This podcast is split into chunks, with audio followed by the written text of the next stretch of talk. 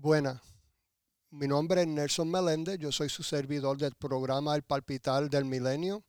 Le quiero primero dar gracias por estar con nosotros, por acompañarnos hoy en este programa de inicio del, Palpitar del Milenio. Y también le quiero dar gracias a Gliñez González, que es la que me va a acompañar hoy en el programa.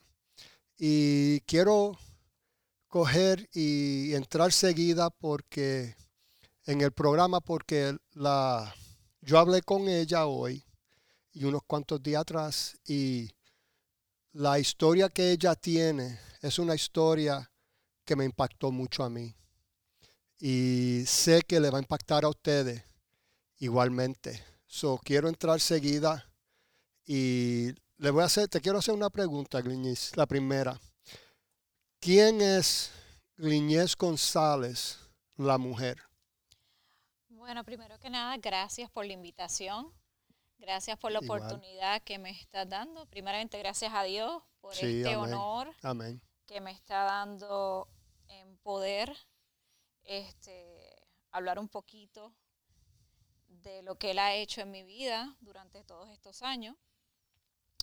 Y bueno, eh, viniendo a la pregunta, ¿quién es Glinies González la mujer? Pues Glinies González es una mujer muy luchadora, una mujer que cree mucho en la fidelidad, es fiel como persona, como amiga, como esposa y también firme. He pasado momentos en el que he podido decaer, de que he sentido no más, pero a la misma vez, este, cuando siento que ya, este, no puedo más, cuando como quien dice estoy ya en el piso, es como un es como al contrario, caigo, pero ahí es como el recargo batería y vamos otra vez. So eres como el conejito de Everready. Energizer, ya. Este, sí, en un momento dado mi, de mi juventud tenía amistades que me decían eso, porque me encantaba bailar y mientras yo oía música no paraba. y entonces, pero sí, eh, entiendo que, que ha sido, son tres eh, adjetivos clave durante todas las situaciones y todos los procesos que he vivido en los que los he podido ver, cuando muchas veces este, pensaba que no, eh, Dios traía a mi mente y me dejaban saber y yo podía reconocer, wow, es cierto. No importando esas situaciones, este, me mantuve o seguí luchando. Este, I no give up. Podía estar cansada, pero como dice, me caía por los otros días, pero ya. Te levantaba otra vez ya yo no tampoco podía. La pena, la pena se quedaba. Sí, era como, eh, como buena puertorriqueña dice, yo no puedo con el lamento brincano. Eso es como tres días lloro y vamos para encima. vamos para encima. Hace tiempo que yo no hago ese refrán. Hace tiempo. De, mami, de mi mamá. Ah, ¿Puedo ir para atrás en algo que tú dijiste?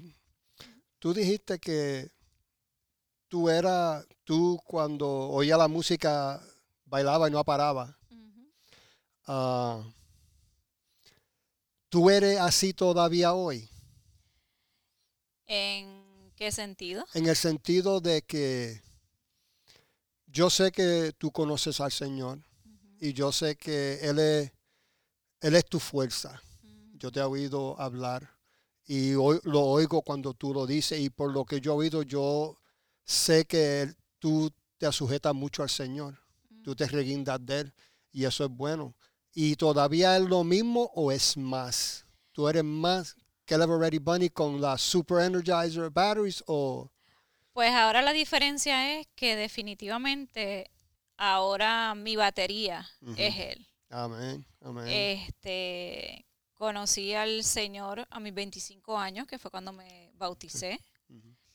Este fue un momento de mi vida en el que, como digo, en la juventud, pues vivía independizada, trabajaba, este, parecía con amistades, pero llegó un momento de mi vida en que yo sentí un vacío bien grande, bien fuerte. Y entonces lo cómico era que en ese tiempo mi Dios era la playa. Ah. Esa era mi fascinación. Pero tú vivías en Puerto Rico, ¿no? Sí, en ese ah, tiempo. Hay mucha playa en Puerto Rico. Viví en Puerto Rico porque soy de Carolina, ah, Puerto Rico. Entonces, este, todos los domingos, así como hoy en día voy a la iglesia, pues iba a la playa. Ah, tú eras fiel a la playa en el fin de semana. Sí, eh, no faltaba un domingo que ya yo al mediodía ponchaba, como digo yo. Ah, ok. Y entonces un día en esa yo decía, es que yo no quiero, yo quiero hablar con Dios, pero yo no quiero ir a ninguna iglesia. ¿Desde dónde yo puedo ir? Porque lógicamente las iglesias, pues cuando tú llegas te saludan, te hablan. Y yo le dije, yo no quería tener ningún contacto con ninguna persona que me viera hacer acercamiento. Yo simplemente quería ir, hablar con él y irme. Para recibir. Y yo decía, y yo decía, ¿dónde puedo ir? Y yo le que no, y yo le digo, bueno, respetando a la audiencia católica con mucho respeto. Pero en aquel tiempo, en aquel momento, mi mentalidad es, bueno, pues en la iglesia católica tú entras y sales, nadie te dice nada. No te dicen, pues yo digo, entonces digo, ¿a dónde puedes? Pues yo digo, vamos a la iglesia, la Catedral de San Juan, que es una iglesia pública, por lo que ahí todo el mundo entra y sale y no voy a tener problema de que nadie me hable, nadie me diga nada. Y entonces de ahí me voy para la iglesia, adiós, me voy para la playa. Y efectivamente yo me puse mi traje de baño, me puse mi ropa, me fui para el viejo San Juan, entré, me senté en banco atrás, cerca de la puerta, para poder salir rápido. para no perder tiempo. Pero lo más increíble, este, que ese día lo que el pastor predicó era como si me hubiera estado hablando a mí. Oh, y yo me quedé impresionada porque regularmente la iglesia católica tiene una algo ya establecido, es como algo regular. Sí, una orden. Y entonces, pero ese día yo honestamente no recuerdo más nada. Yo lo único que recuerdo es que esa parte de la prédica salí bien impactada, me fui para la playa y yo tenía una mejor amiga que llevaba dos años orando por mí. Me, había, ah. invitado para la iglesia muchísimas veces y yo que no, que no, que no. Porque en ese tiempo yo no creía en las iglesias. No fui Pero creía en la playa. Sí. Aun cuando este tuve mi la semilla que tenía en mí era de que había estudiado toda la vida en un colegio bautista. Y entonces eso era lo único que yo tenía. De ahí entonces pasó, en esas, después de esa predica Dios fue trabajando en mi corazón hasta que un día llamó a mi amiga y le digo, ¿cuándo es, ¿a qué hora es el servicio? ¿Tú le dijiste a ella? Sí, ella por poco queda en por el poco teléfono. se queda muda, se desmaya. Porque eran tantas las llamadas que yo la había rechazado. Y de ahí pues comienzo a estudiar la Biblia hasta que me bautizo. Ah, ok. Y entonces, pues no, yo creo que ahí empezó un proceso, porque yo era bien rebelde. Mm, una mujer, a los 20 años, desde los 20 años vivo, este, me independicé, vivía sola. Y entonces creé un sistema de supervivencia de todo mm. por mí, eh, todo dependiendo de mí, todo es por mí y yo y yo y yo. Y entonces este, cuando empiezo a entrar, que Dios empieza pues aquí a ajustar, yo estaba, pero, ¿qué pasa aquí? Pero no, pero es... ¿Se te hizo difícil soltar la...? Eh, yo protestaba por todo.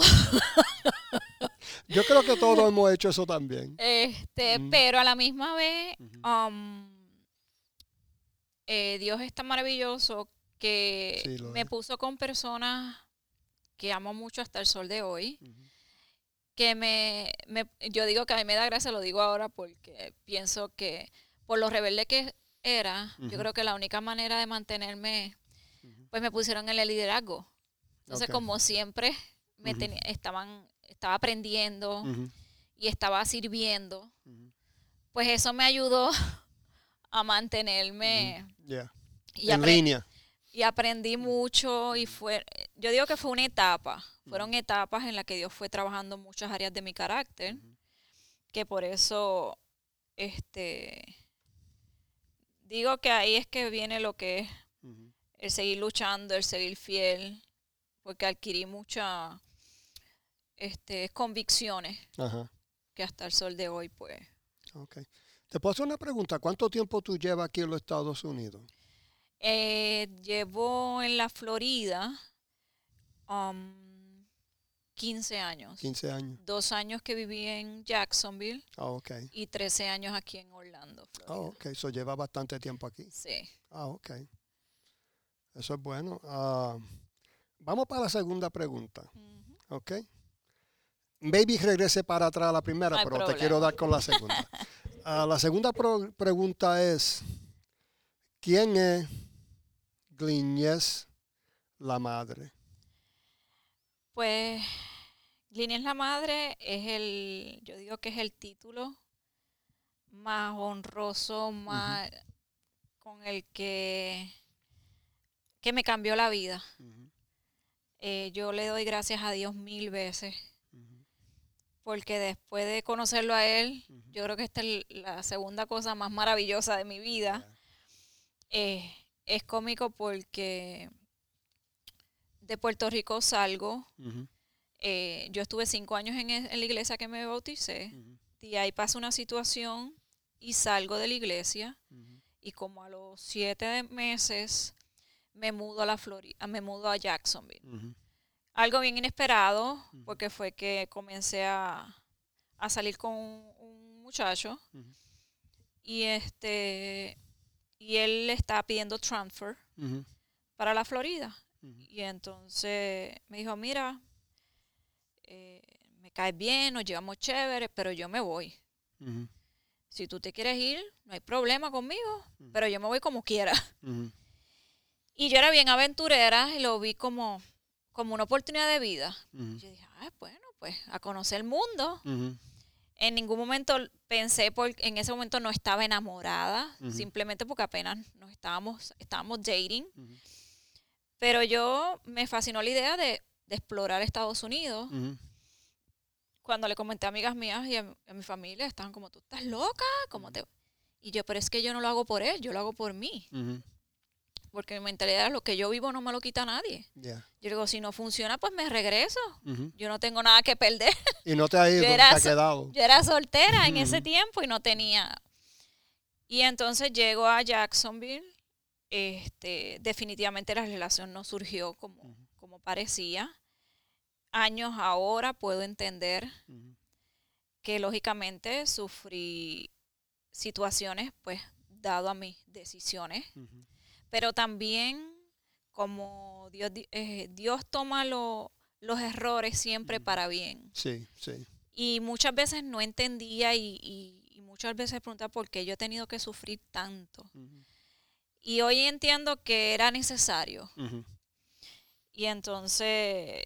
Um, ¿Para qué fueron eso, esa experiencia? ¿Fue para qué ¿A qué te trajo eso? O bueno, yo entiendo ¿qué era? ¿Era para madurarte, para empujarte? Pues mira, el, más que nada, entiendo yo, a mí me encanta um, ayudar a las personas, a mujeres. Y la única manera hoy entiendo de yo poderme identificar con una mujer o de poderle dar la mano o poder entender su sufrimiento, su situación, es haber vivido situaciones. Porque si yo no, yo hubiese vivido todo nice, todo bien, y tú vienes con un sufrimiento, que tú nunca me, la experiencia. ¿Cómo me voy a identificar? ¿Cómo te voy a dar un consejo? ¿Cómo voy a ayudarte? Yo me voy a quedar como que, ok, oro por ti, pero... Y realmente no es... Yo entiendo que Dios tenía propósito, aun cuando yo no los veía. este, en esa relación pasé este, violencia doméstica emocional y verbal. este, pero no así, volvemos ahí, venimos una de las caras, yo luché, yo salí de la relación, este, porque um, para ese entonces dependía económicamente de la persona. Eh, vivía en una ciudad donde no conocía a nadie, viví en una ciudad que yo jamás... Eso te fue difícil. En un país que yo nunca, estamos hablando de toda mi vida en Puerto Rico y la primera vez que vivía fuera de Puerto Rico, sola. Eh, pero nada, este, de ahí que termino la relación, eh, yo siento emocionalmente que no estoy bien y decido poner distancia, aun cuando no nos veíamos, no teníamos contacto, yo entendía que la distancia tenía que ser mayor. Yo me tenía que ir de la ciudad para yo sanar.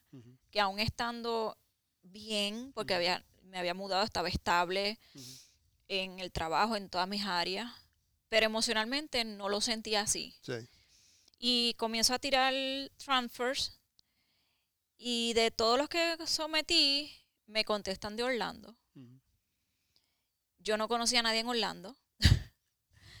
este, Otra aventura. Yo había ido a Orlando porque esa pareja que tenía tenía familia. Um, antes que nada, perdóname, este, en, Jacksonville, yo tengo la, siento la necesidad de Dios. Yo decía, yo necesito. Porque el haber estado cinco años sirviéndole, orándole, este, no era como que eso se olvida así. Y entonces yo empecé a, yo decía, empecé a buscar iglesia, pero tenía la mentalidad errónea. Yo llegaba y empezaba a pasar lista. Esto no lo hacen así, allá yo lo hacía así.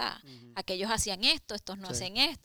Y entonces pues no encontraba paz en ningún lado, no encontraba que ninguna era buena. Estaba buscando la iglesia perfecta.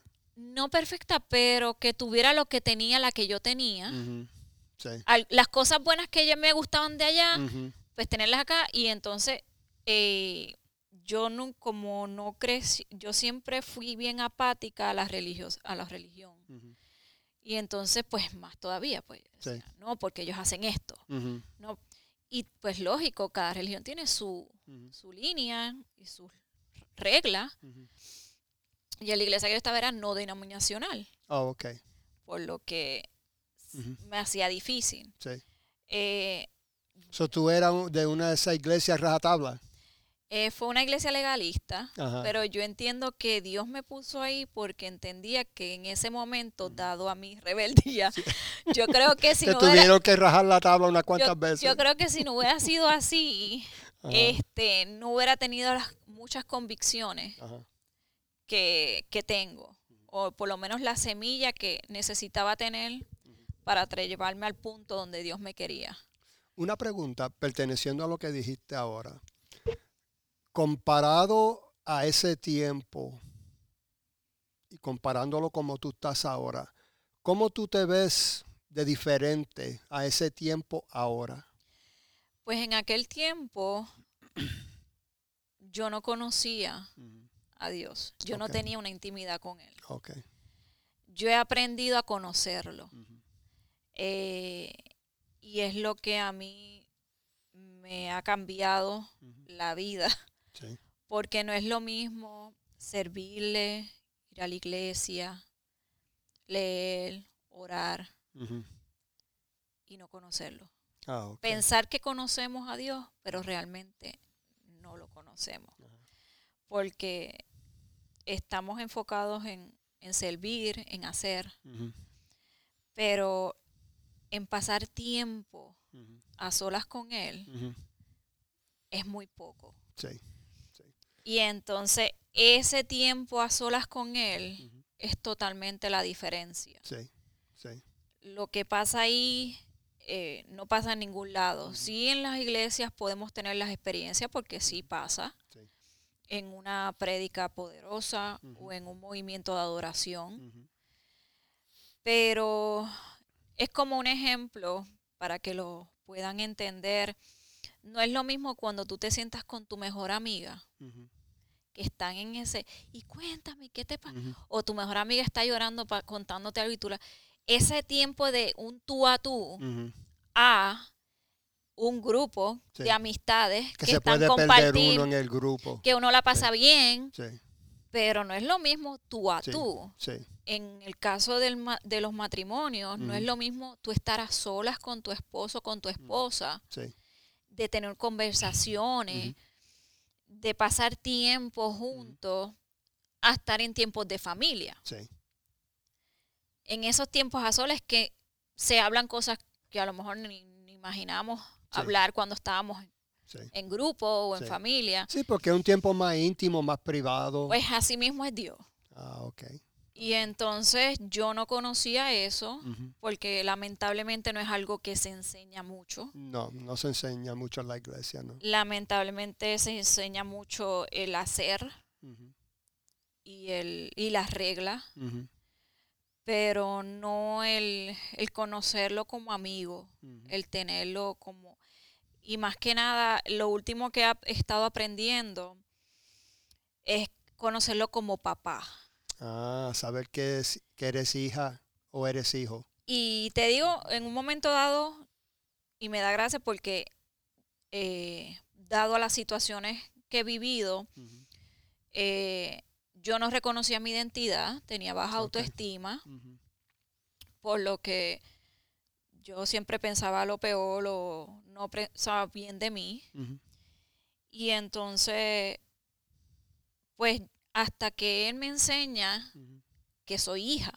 Cuando yo reconozco que soy hija, fine, yo wow, y ya es una etapa diferente, pero el reconocerlo a él como padre es otra cosa. Es otra historia. Porque, y entiendo que a mucha gente se le hace difícil porque hoy en día, lamentablemente, vivimos en una sociedad sí donde las familias, la mayoría están rotas. Sí, sí. Lo podemos oír siempre en las noticias. Yo vengo de un matrimonio de divorcio. Este, y cuando eh, al principio, en mi adolescencia, la relación con mi papá fue bien fuerte por causa del divorcio. Eh, y por la crianza de mi papá, este fue un hombre que pues lamentablemente lo criaron machista porque era el tiempo ese de que los hombres no lloran. Y él amaba tanto a sus hijos pero no sabía cómo expresarlo. Y su manera de, de amarnos nos atropellaba. Ah, y sufrimos mucho. Pero Dios en su grandeza después en adulta cuando me bautizo y ya comienzo a conocer la palabra que hay que honrar a nuestros padres, no matter what. Porque Dios no nos pide y nos dice, si ellos son buenos, tú lo... Como mucho, no nos da, no nos da pero. eh, jámalos, jámalos. Sean buenos o no. Y entonces, este, yo me doy a la tarea en aquel tiempo de conocer la historia de mis papás, cómo fueron ellos criados. Y eso me ayudó mucho a entenderlos, a cómo eran ellos, a por qué eran como eran. Y poder ayudarme a mí a poder lidiar y amarlos, a entenderlo, a comprenderlo dentro de lo difícil que se hacía. Pero fue una manera que me ayudó mucho a no juzgarlos o a no quejarme y simplemente a, poder entender. Este, pasado los años, eh, yo tomo la, paso yo busco ayuda profesional porque llegó un punto en que yo no entendía porque yo no podía estar cerca de mi papá si yo lo amaba tanto. Yo soy la única niña, somos tres hermanos, uno mayor y uno menor. Pues yo soy la nena de papi. y este y decía, pero es que aquí aquí hay algo y voy y busco ayuda profesional. Le digo, yo necesito que usted me ayude a entender porque yo amo a mi papá, pero no puedo estar cerca de él. Y empiezo a hablar con él, él me empieza lógico, como tú a preguntarme, porque él tenía que sacar, hasta que me explica, como todos sabemos en la, este, en el tiempo de nosotros cuando jóvenes, no es como ahora, los papás nos daban pelas. Usaban chancleta, correa. Lo que se encontrara primero, hasta la olla de freír. Pero en aquellos tiempos no existían los términos que existen hoy. Sí, Este, para nosotros eran pelas. Sí en nuestra mente no existía maltrato. Sí, Hoy hubiera sido maltrato. Cuando él me dice, es que tú pasaste, y yo, ¿qué? que ella me habla con nombre y apellido. Yo dice, es que no puede ser. Pero entonces ahí yo pude entender y eso me, me cambió y yo come, y perdoné y me acerqué a mi papá de una manera que Dios me permitió vivir una relación con él maravillosa. Ah, eso es bueno. Este, hasta el 2017 que él falleció. Ah, este, ¿Tú crees que eso te ha ayudado a ti con, con tu hijo? La sanidad esa que tú recibiste con el psicólogo, eh, tu caminar con el Señor, ¿tú crees que eso a ti te preparó para ser madre? Pues mira. ¿O te ha ayudado para poder ser mejor pues madre? Pues realmente cuando, este, y perdonando que me salí de la, de la línea, pero cuando yo salgo de Jacksonville, que llegó Orlando, este, yo, yo llegué un poco deprimida, pero al año después, pasé el primer año bien, recuperándome. Y al año, pues ya empiezo a conocer gente porque estoy trabajando. Y hago amistad con, me conecto con una muchacha que yo conocía de Puerto Rico que ya estaba viviendo acá. Y comienzo, como dice el buen al jangueo. Y empiezo la vida loca. Pasé dos años viviendo la vida loca.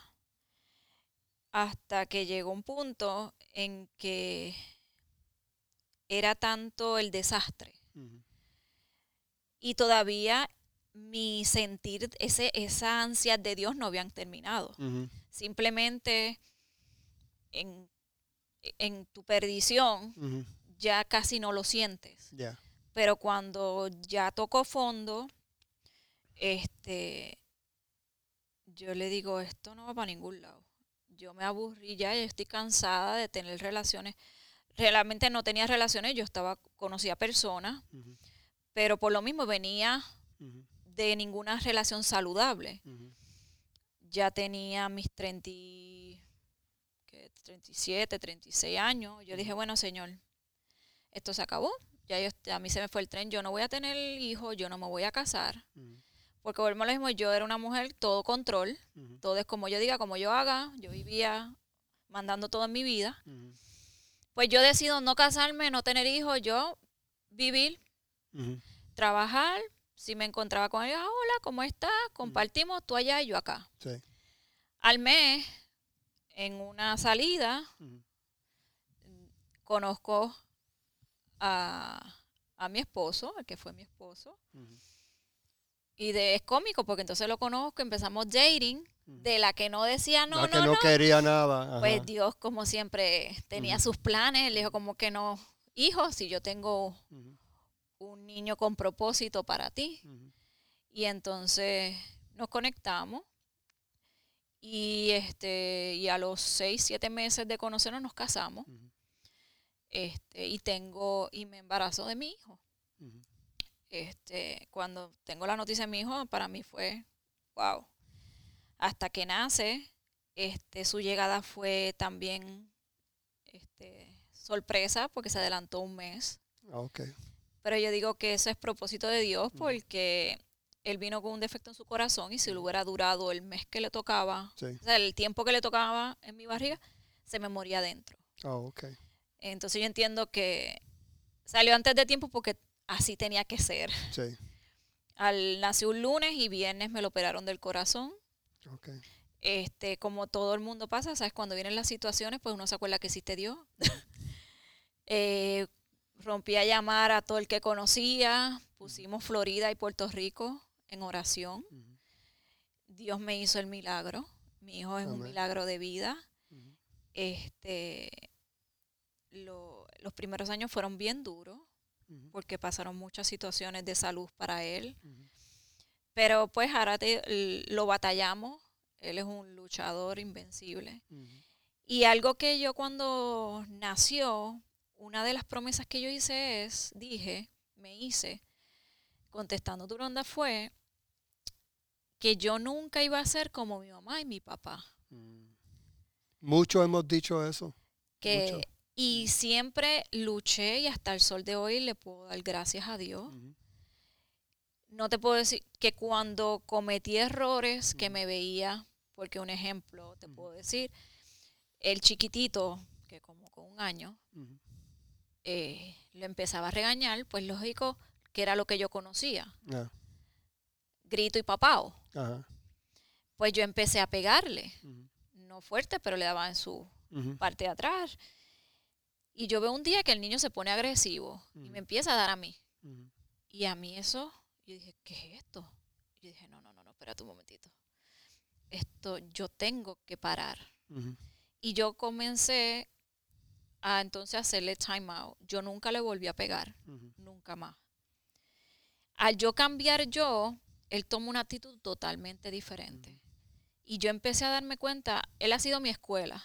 Dios lo ha usado de manera increíble, porque entonces yo me di cuenta, y algo que yo aprendí con una amiga que es excelente con niños, y he aprendido con ella, yo le doy muchísimas gracias a ella, es que ella me enseñaba cómo hablar, le preguntaba cómo ellos te respetan, cómo ella brega con los niños.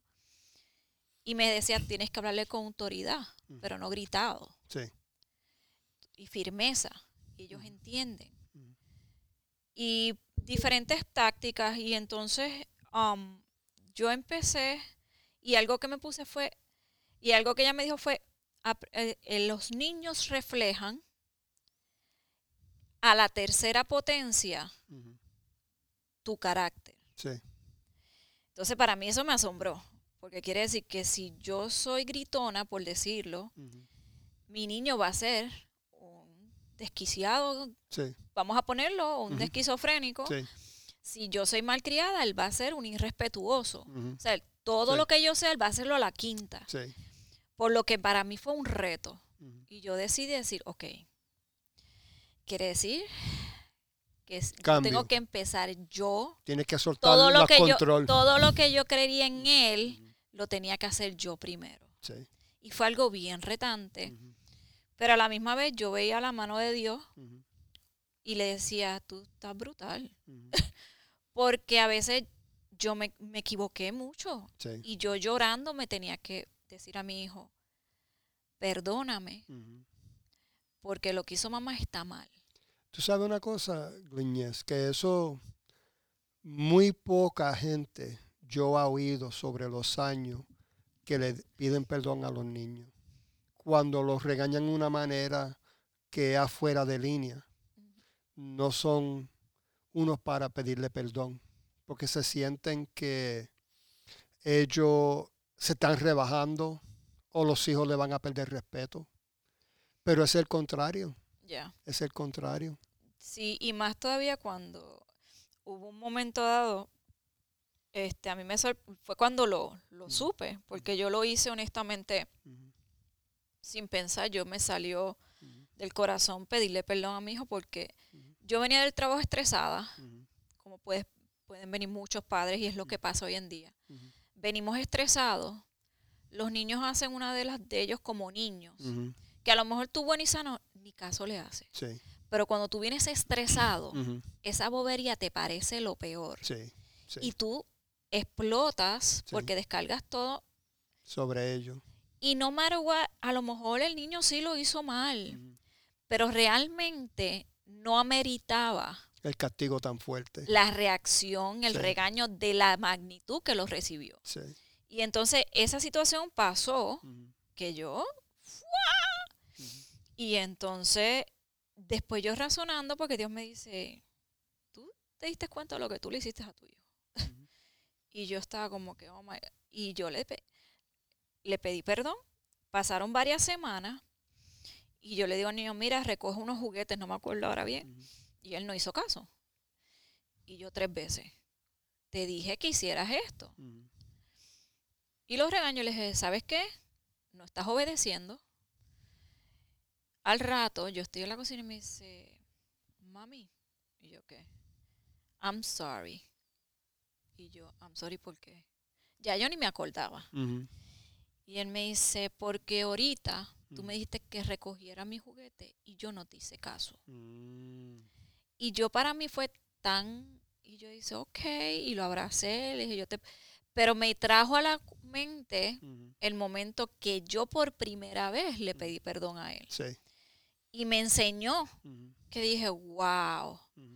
Entonces es cierto, mis acciones hacia Él, buenas o malas, Él las va a repetir. No es un cuento que me dijeron. Sí. La semilla que tú siembras en ellos es la que tú vas a cosechar después. Exacto. Pero como te digo, es bien difícil para muchos cuando te pueden decir recomendaciones y creerlas. Yo por lo menos soy a veces un poquito escéptica, pero las trato. A ver, hay que probar a ver si es verdad. sí, uno nunca sabe hasta que no lo trata porque puede ser una solución que es mucho más fácil y es más beneficiosa para nosotros y nuestros hijos.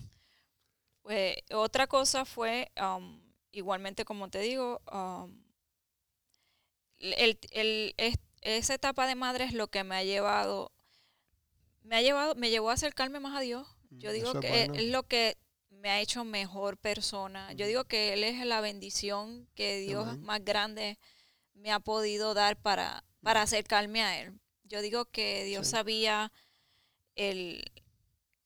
Lo que tú necesitabas. ese amor tan grande.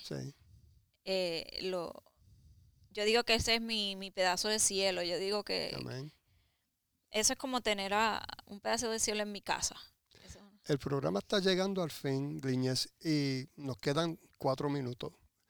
¿Qué tú sientes en tu corazón decirle a los que nos están viendo y a los que nos están escuchando que pueda hacer algo que tú has aprendido sobre dos años de tu caminar con el Señor y todas las cosas que tú has pasado en tu matrimonio, con el hijo tuyo, ¿Qué, ¿De qué tú no has hablado que tú sientes en tu corazón? Decirle a ellos brevemente.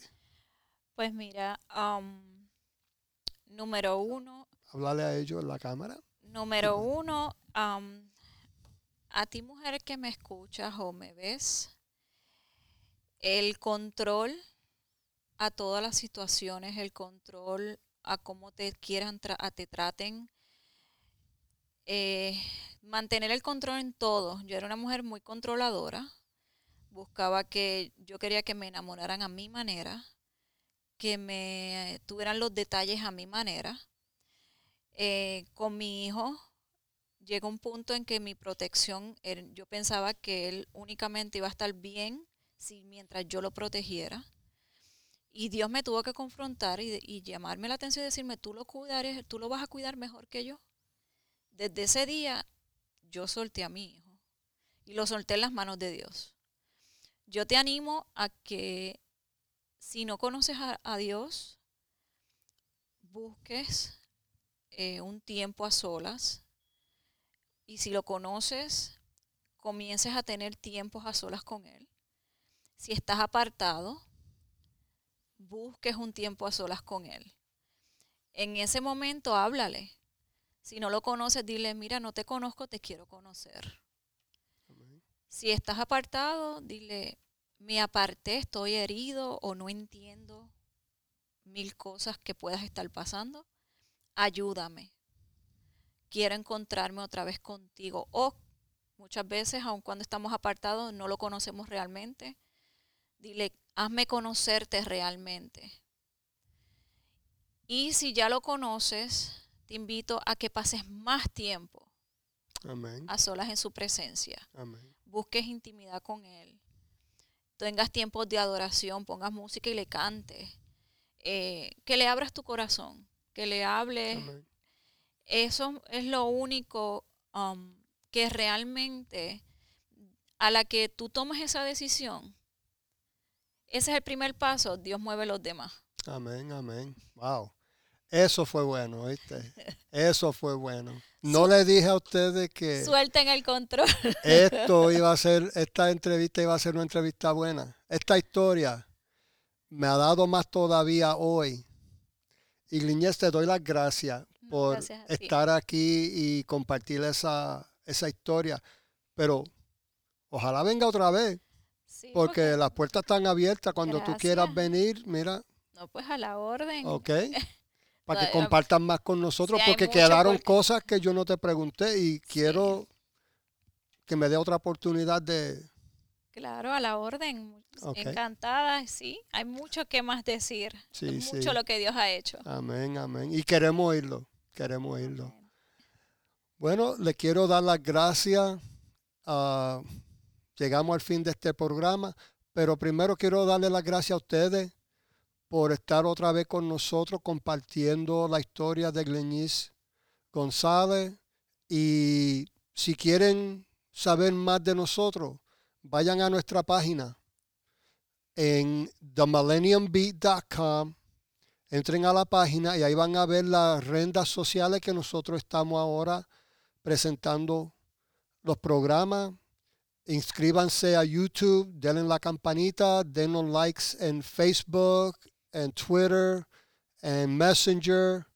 Vayan a nuestra página de noticiero, nuestra página noticiera. Ahí pueden ver el calendario de los programas que vienen, que van a estar en el programa ese día y el tema. Y otra vez les quiero dar las gracias por acompañarnos nosotros hoy y mi deseo es que la historia de Liñez González le toque a usted en una parte de su necesidad. Porque yo sé cómo ella tenía necesidad. Y ella, por lo que yo he oído, de lo que ella ha dicho, ella siempre puso al Señor primero. Y siempre fue a Él para buscar su ayuda. Y Él era su refugio. Y nuestro deseo aquí en el palpitar del milenio es que ustedes usen la historia para su crecer. Si lo que se dice en el programa le trae dirección, ese es el beneficio de ustedes. Y eso es lo que queremos, porque como dice la frase clave, queremos animar el mundo una historia a la vez. Nos vemos la próxima y que Dios le acompañe.